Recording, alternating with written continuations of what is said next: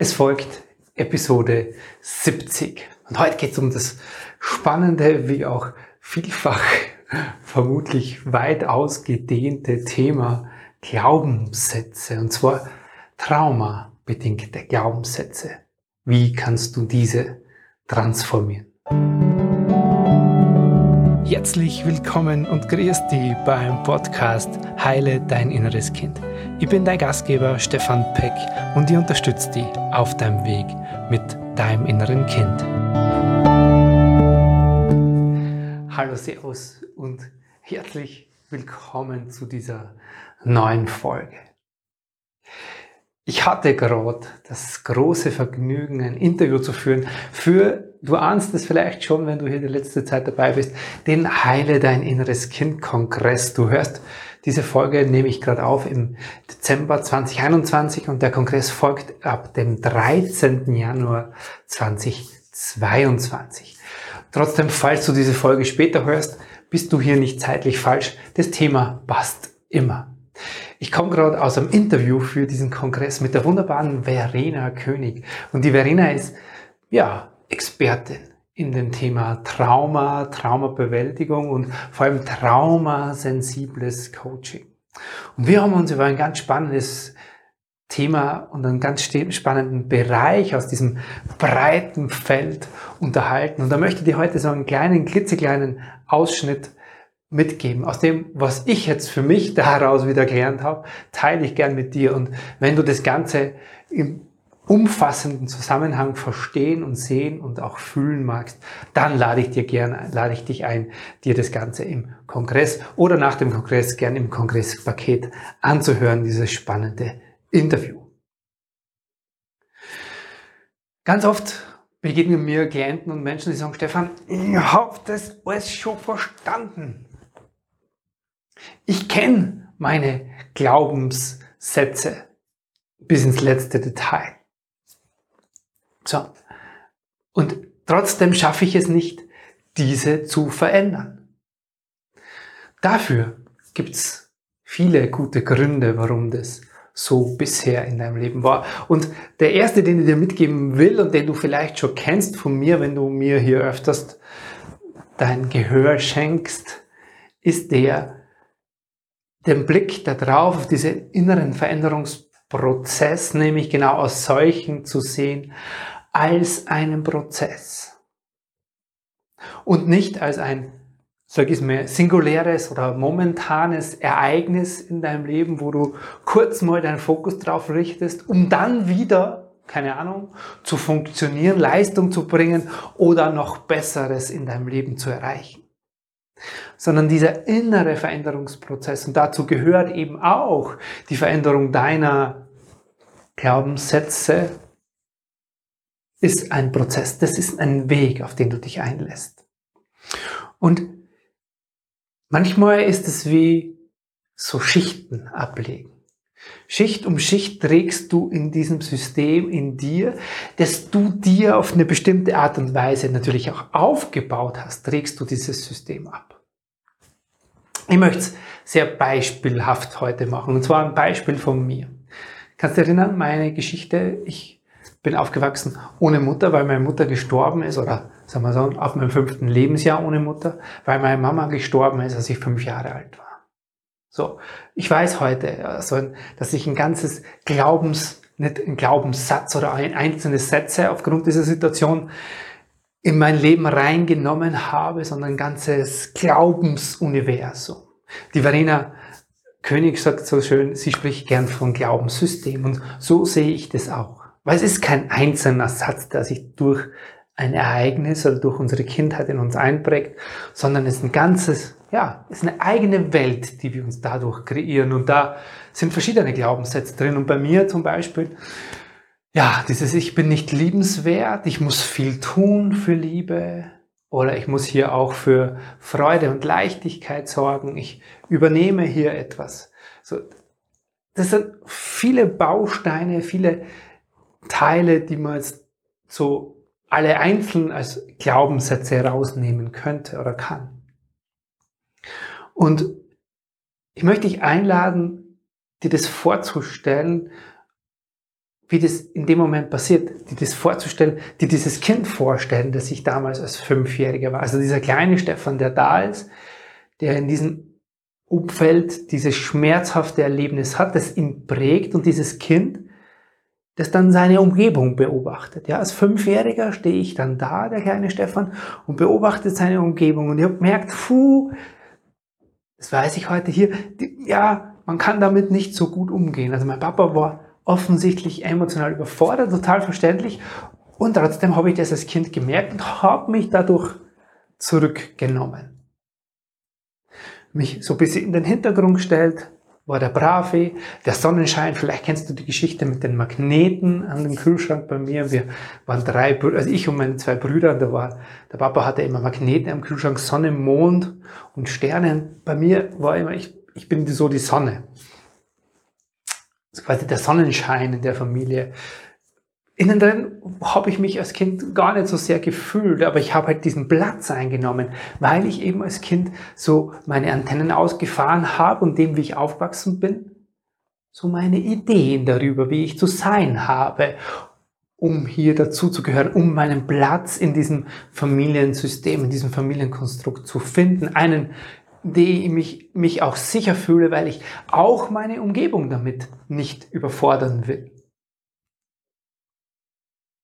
Kannst du dir dieses Kind vorstellen? So, da ist dieses Kind und dieses Kind in mir als Teil, als Anteil von mir bleibt ja in mir oder ist in mir geblieben. Ich bin größer geworden, habe mich jahrzehntelang, also genau drei Jahrzehnte lang damit nicht befasst, was da so in mir passiert ist in dieser Kindheit, bis ich es dann gemacht habe. So. Und dann kann ich mich erinnern, war ich auch in der Situation, dass ich mir dachte, so, jetzt habe ich das, das doch schon alles verstanden. Warum löst sich denn diese Idee in mir nicht? Warum verändert sich das denn in mir nicht, dieses Gefühl, nicht wertvoll zu sein, nicht liebenswert zu sein, kämpfen zu müssen im Leben? Und wenn du dir dieses Kind vorstellst, und dann so dich als Erwachsene oder als Erwachsene oder ich mich als Erwachsenen oder Erwachsener, der dann hingeht und das erstmal erkennt, ja. Und dann natürlich nach dem Erkennen, das Erkennen ist ja so wichtig. Deswegen mache ich ja hier diesen Podcast und deswegen gibt es ja auch diesen Kongress.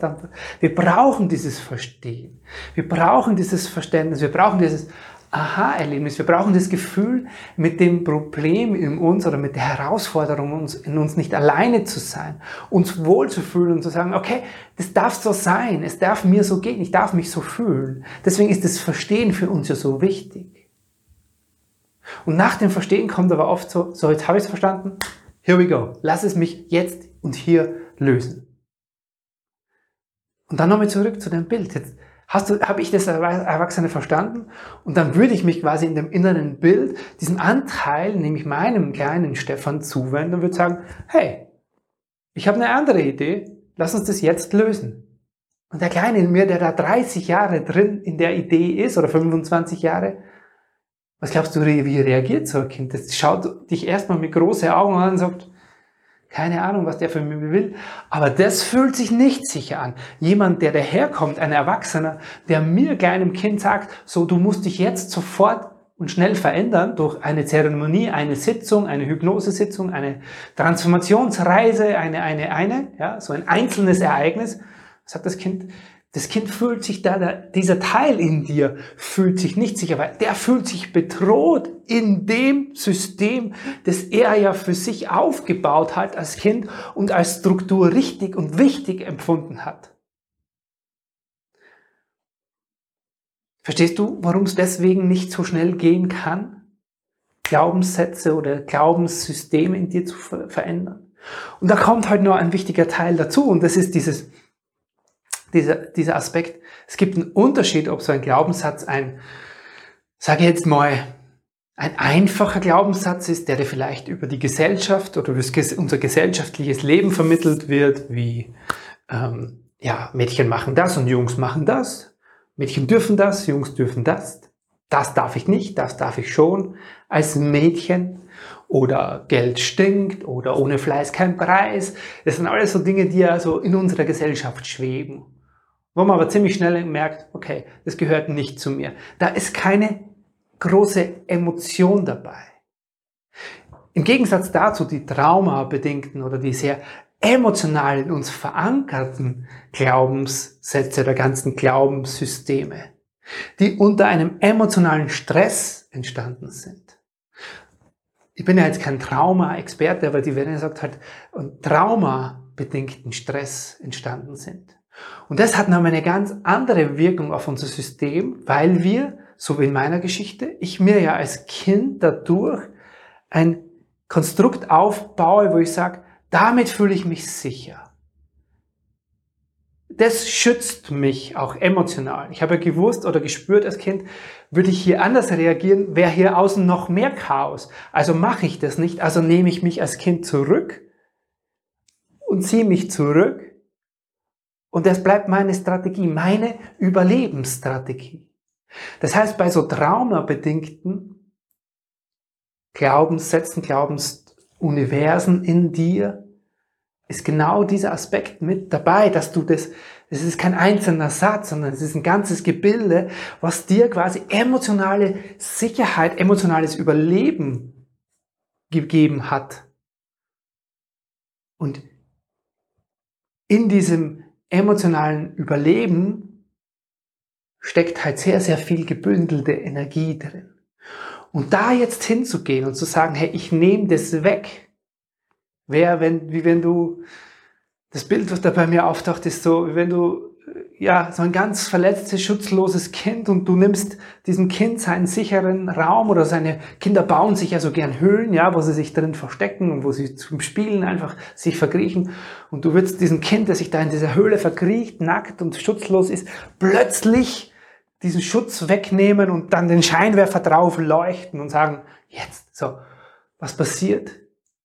Dieser emotionale Stress in dem Kind wird hervorgeholt und das, der Erwachsene, in dem dieses Kind steckt, ist aber darauf noch nicht vorbereitet.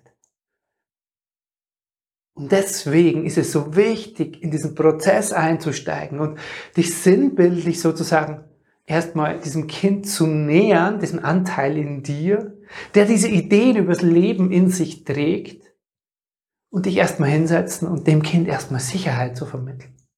Erstmal da ankommen, ohne Anspruch, ich muss das jetzt und hier verändern. Weil da ja so viel gebündelte Emotionen und Verletzungen in diesem Kind stecken. Und du willst nicht, und deswegen kommst du an manchen Stellen auch gar nicht weiter. Hast das Gefühl, das blockiert mich und das hält mich zurück. Es geht nicht vorwärts an einer gewissen Stelle. Das geht nicht, weil dein System dich schützt. Weil diesen Schutz wegzunehmen, diese Idee übers Leben einfach so wegzunehmen, diese Emotionen hervorrufen würde. Und dich dem du schutzlos ausgeliefert fühlst, überfordert bist, vielleicht auch noch keine, sage jetzt mal, Werkzeuge der Möglichkeiten an der Hand hast, dich selber zu regulieren. Also der Erwachsene braucht erstmal ein, einen Raum und auch Möglichkeiten, mit sich selbst umzugehen. Dich dir selber zuzuwenden und in diese Verbindung mit dir zu gehen, damit du Stück für Stück Sicherheit fasst und sagst, okay, ich kann mich dem, was da in mir ist, Stück für Stück für Stück nähern. Und ich nehme es nicht plötzlich weg, diesen sogenannten Schutzraum.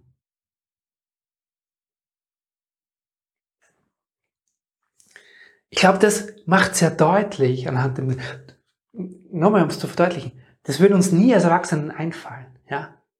Stell dir vor, du weißt, da ist ein Kind, das kennst du vielleicht bei deinen Nachbarn oder bei Freunden. Du weißt, dieses Kind hat was ganz Schlimmes erlebt und dem geht's jetzt so, wie es dem geht. Das ist verängstigt, zurückgezogen, äh, in sich gekehrt. Da würdest du nicht hingehen, würdest sagen, so, jetzt hier, Scheinwerfer drauf, Licht an und ich sage dir jetzt, was die Wahrheit ist.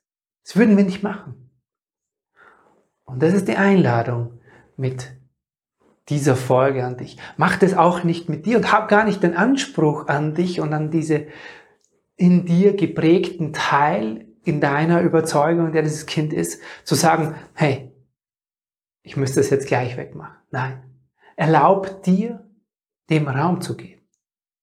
Und die Grundlage dafür ist eine mitfühlende Verbindung zu dir. Erstmal überhaupt die Struktur und den Raum zu schaffen, dass du dich dir zuwenden kannst, auch wirklich in deinem täglichen Leben Möglichkeiten zu haben, wie schaffe ich es denn liebevoll in Verbindung zu gehen mit mir? Wann passiert das heute, gestern und morgen in deinem täglichen Leben? Habe ich überhaupt den Raum dafür, das zu tun? Oder darf ich mir erstmal die Struktur im Außen dafür schaffen?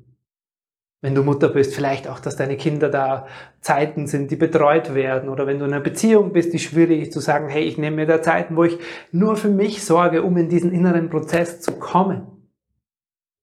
Und dann ist natürlich die Einladung, dich dabei begleiten zu lassen. Weil wenn du dich in so einem sicheren Raum fühlst, den dir ein, sage jetzt mal im Worte von der Verena König, traumasensibler Coach bietet, dann fühlst du dich da sicher. Dann fühlt sich dieses Kind in dir sicher. Und dann traust du dich dem leichter nähern, weil jemand da ist, der dir in jedem Moment die Hand reichen kann, sagen kann, schau mal, das kannst du jetzt tun. Und diese Kompetenz eignest du dir in diesem sicheren Rahmen einer Begleitung immer mehr an und kannst dann Schritt für Schritt dich diesem Kind nähern und diesem Kind dann Alternativen anbieten und zu sagen, okay, obwohl du das glaubst, schau mal, es gibt aber auch diese Idee übers Leben. Also wenn ich jetzt bei meinem Beispiel bleibe, obwohl du dich, kleiner Stefan, nicht liebenswert empfindest oder glaubst, für Liebe kämpfen zu müssen. Es gibt auch